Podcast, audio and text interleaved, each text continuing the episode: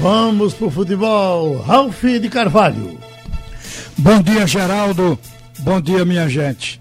Talvez a gente comece a entrevista com o presidente do Santa Cruz agora, com a notícia não só boa, como extraordinária para as finanças do Santa Cruz. Antes de mais nada, bom dia, presidente Constantino Júnior.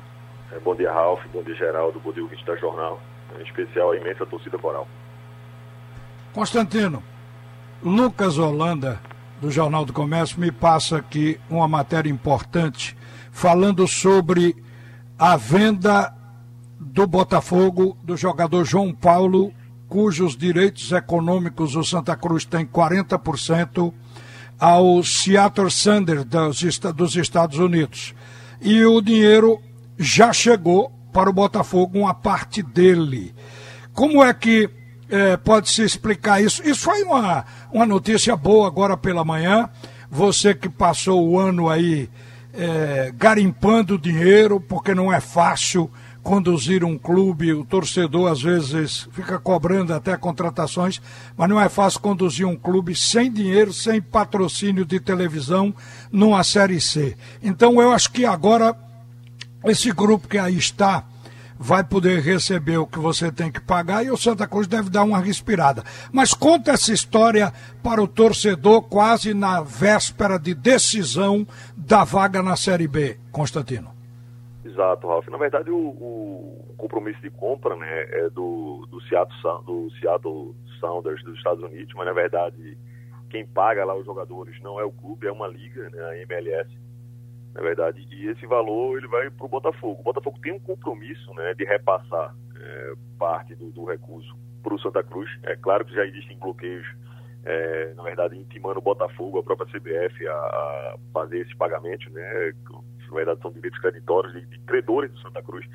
É, mas a gente espera né, a definição, uma, uma comunicação oficial por parte do Botafogo, que teve uma mudança de gestão há pouco tempo né? Então não fomos comunicados oficialmente, inclusive a gente é, é, tentou contato, né, nosso jurídico, com o jurídico do Botafogo na semana passada, por conta só de é, é dessa possibilidade, de estar tá aventando essa possibilidade de ser realizada essa, essa compra, né? E ainda não tivemos o, o êxito na, na resposta do jurídico do Botafogo. Então a gente aguarda que o Botafogo cumpra o que está né, acordado.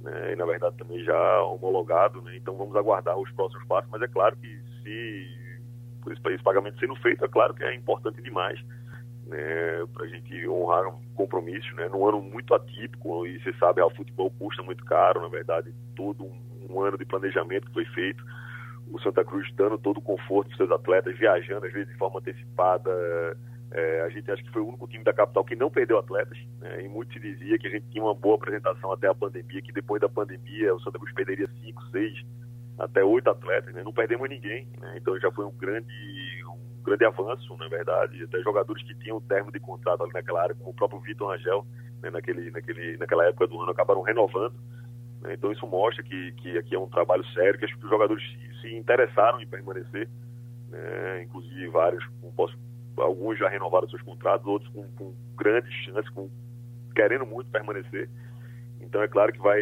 ter, teremos uma partida decisiva no próximo domingo e isso vai ser muito importante também para essa definição né, e, e para o futuro do nosso clube.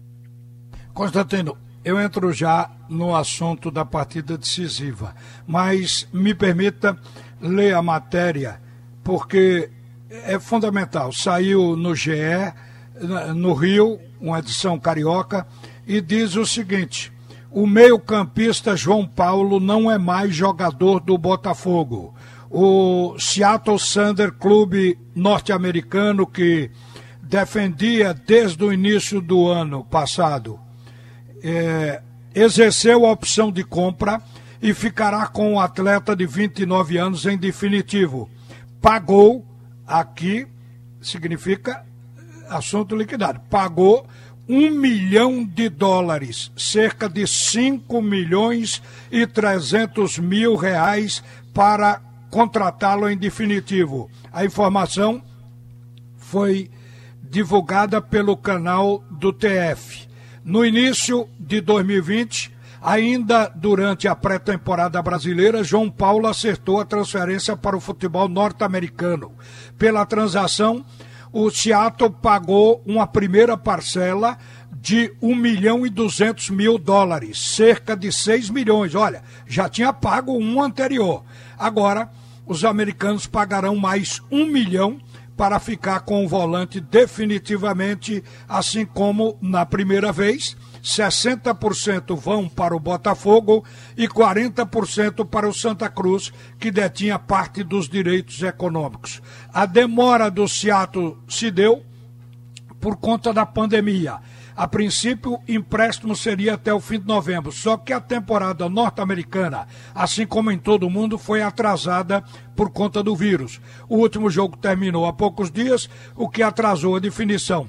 Os norte-americanos tinham até sexta-feira para exercer a opção de compra. Nesta temporada, João Paulo jogou parará, parará tantas partidas. Então, Aqui diz, inclusive, que o Santa Cruz já recebeu um pedacinho do dinheiro. Já mordeu da goiabada.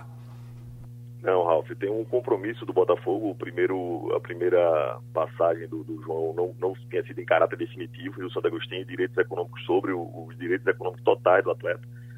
Né? Então, agora que ele está sendo negociado em definitivo, então por isso a gente, o Santa Cruz, aguarda né, a manifestação do Botafogo.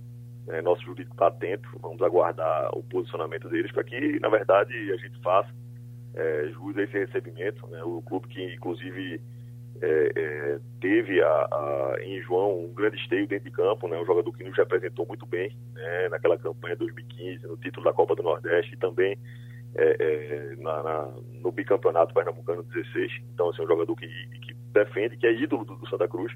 E claro que a gente vai notificado, o Botafogo já está notificado, vamos aguardar né, os, os, próximos passos para ver a condição desse, desse recurso que certamente fa, é, é, vai fazer toda a diferença e pode nos ajudar né, a deixar a casa em ordem, deixar tudo organizado aqui no clube.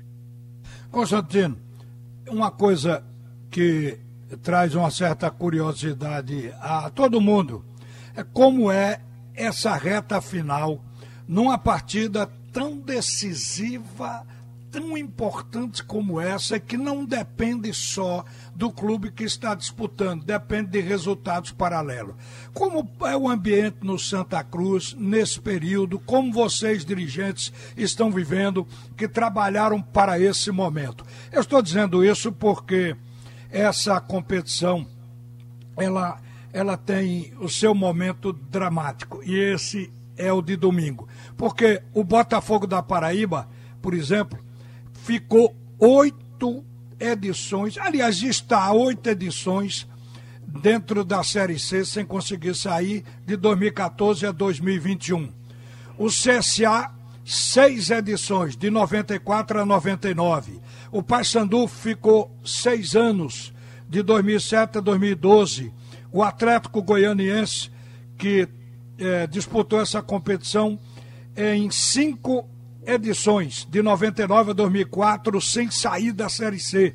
E o Vila Nova, esse Vila Nova que está buscando vaga tanto quanto Santa Cruz, ficou cinco edições, de 2001 até 2005 na competição.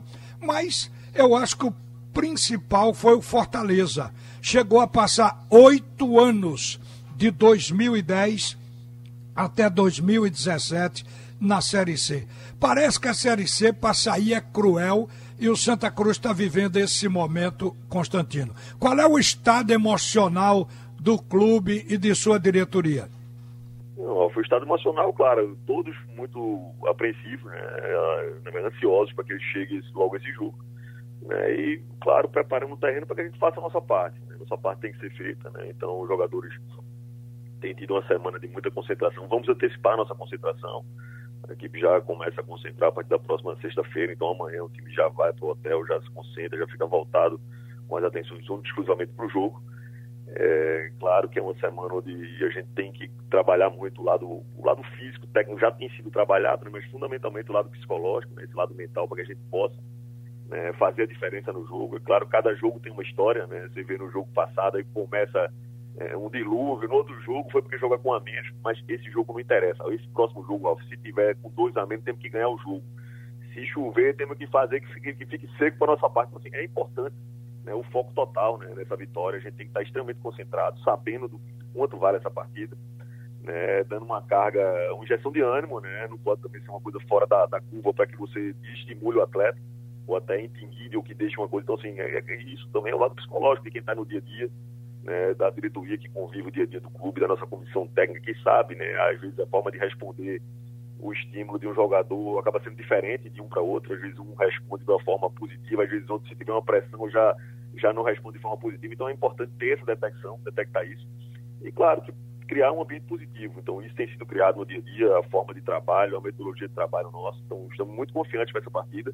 Sabemos que é um adversário difícil, um adversário, você vê essa dificuldade dessa Série C, também conversamos com os atletas que existiu perseverança por parte do nosso adversário. Né? O, o Brusque é um time que levou de oito, levou oito dentro de casa, é, estava 10 jogos sem perder, 10 jogos sem ganhar, né, até o penúltimo jogo, estava 10 jogos sem ganhar, e depois ganhou dois jogos seguidos já subiu. Então o futebol é isso. Se ele não acreditasse, se ele tivesse desistido lá atrás, é, onde a própria imprensa, os jogadores, as famílias e atletas, às vezes até nem acreditavam, o torcedor, então nem se fala, um clima de muita pressão.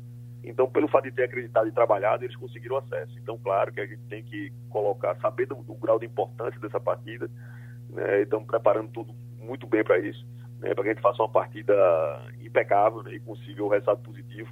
E aí o que vai acontecer no outro jogo é, é outra parte. Né? Aí é uma situação à parte. Eu acho que a gente tem também a, o advento do, do Vila jogar fora de casa. Então o Ituano é um adversário muito qualificado. Né? Quem, quem viu sabe da qualidade do Ituano, a qualidade técnica do Ituano.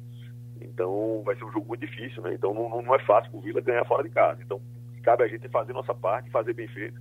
Então acho que a gente tem, tem feito um, um trabalho muito bom durante a semana né, para que a gente faça uma grande partida no domingo e, e consolide uma grande vitória. Agora, é uma decisão diferente, estranha, porque não basta o Santa Cruz ganhar.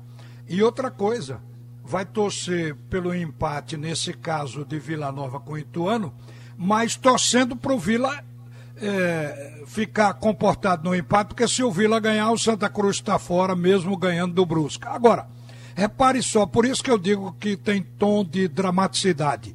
É preciso que o Ituano, se ganhar, e é o que o Santa Cruz quer, empate ou que ele ganhe do Vila Nova, o Ituano não ganhe por um placar maior do que aquele que o Santa Cruz possa fazer diante da equipe do Brusque. Que, que nó, que amarração, hein, Constantino? Exato, mas você vê que a gente estava numa situação adversa, né? Até aquele gol do Chiquinho, né? que fez um gol no, no, no, apagar das luzes, e o próprio gol do Brusque, né? O quarto gol do Brusque, então isso já foi um, um indício muito forte que as coisas positivas estão por acontecer. Então, assim, a gente tem que fazer nosso papel, fazer bem feito, trabalhar bem a semana, deixar os atletas muito concentrados, focados, né? Então, aquilo que a gente construiu na primeira fase, que foi bonito, ficou para trás e não adianta mais nada, não entra mais em campo. Então, o que vai valer, o que vai valer toda essa temporada né, é, o, é, o, jogo do próximo domingo. Então, a gente espera um nível de concentração alto, espera um nível de preparação psicológica também muito forte. Então, por isso, estamos concentrando de forma antecipada, né, trabalhando bem o psicológico dos atletas para fazer uma grande partida, Ralf, fazer e sair daqui com o nosso, nosso papel cumprido.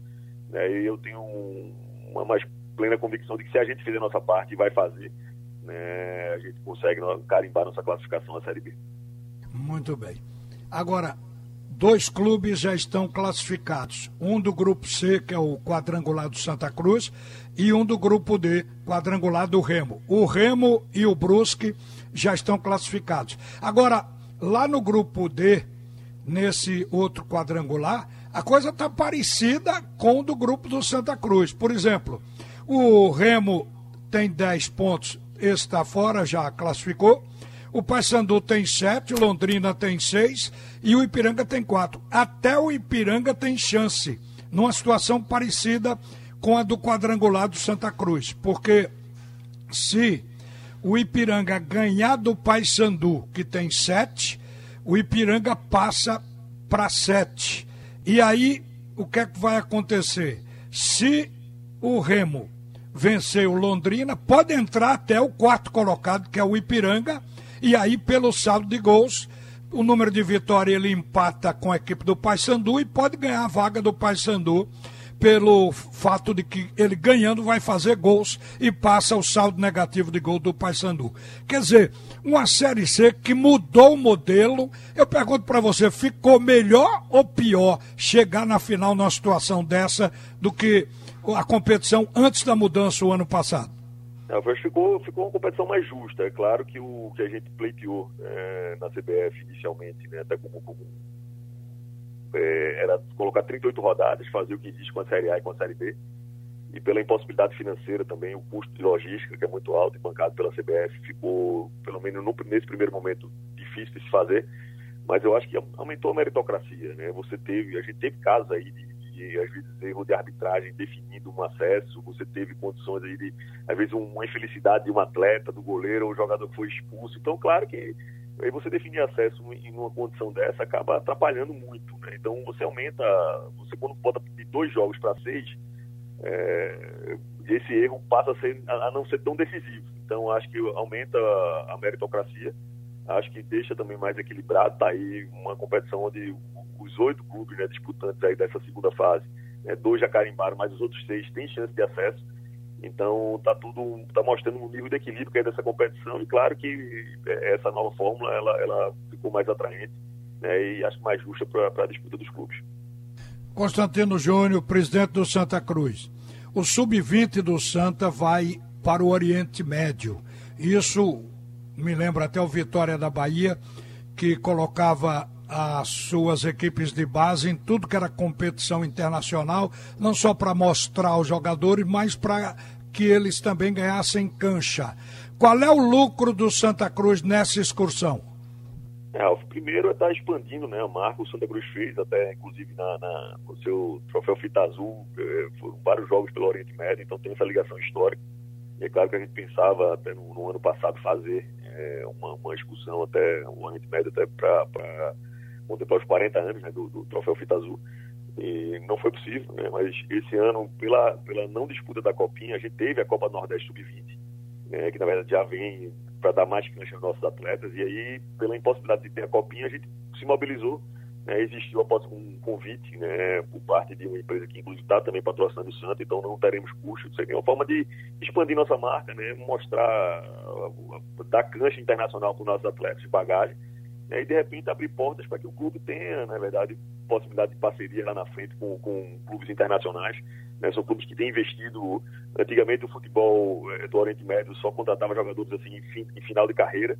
Hoje já tem mudado, a própria legislação de lá mudou isso, então tem investido em jogadores mais jovens, jogadores é, é, talentosos, mas com menos idade. Então isso pode abrir porta para o clube para que, claro, seja uma, também uma, uma forma de trazer divisas para o clube. Né? Abrir porta do Santa Cruz tem, por, por tradição, ser como formador de atletas, então isso pode melhorar a formação dos nossos atletas e, claro, virar um ciclo positivo para que a gente possa estar sempre formando novos atletas né, e já com o mercado aí de olho nos no nossos atletas, o que é importante né, para garantir uma melhor estrutura para a gente e, e, seja um ciclo positivo. A gente, com melhor estrutura, consiga passar a formar melhores jogadores. Constantino Júnior, obrigado por atender o convite da Rádio Jornal. Boa sorte para o Santa Cruz. Todos estamos torcendo por isso, que a composição de resultados contemple o Santa Cruz, porque a Série B e até a Série A, sem dúvida, é o futuro desse grande clube. Obrigado e um bom dia, Constantino. Te agradeço, forte abraço, Alfa, abraço Geraldo e vamos à, à grande vitória no domingo. Valeu. Gente, o Brasil, para a gente concluir, o Brasil hoje está mostrando ao mundo que tem o melhor futebol do continente sul-americano, com a disputa de Libertadores entre equipes brasileiras prevista para sábado, dia 30, no Maracanã, entre Santos e Palmeiras. O Santos fez as duas finais agora para se habilitar à finalíssima, melhor que o Palmeiras. O jogo de ontem do Santos foi um show. Agora repare o que é a realidade brasileira comemorando a classificação do Santos no vestiário, o jogador Marinho, participando de uma live, cobrou salários atrasados da diretoria do Santos. Nós temos o melhor futebol do continente sul-americano, superando os argentinos, mas a nossa economia dentro do futebol está realmente por baixo. Um bom dia, gente. Volta agora o comunicador da maioria. Ralf volta às 12h30.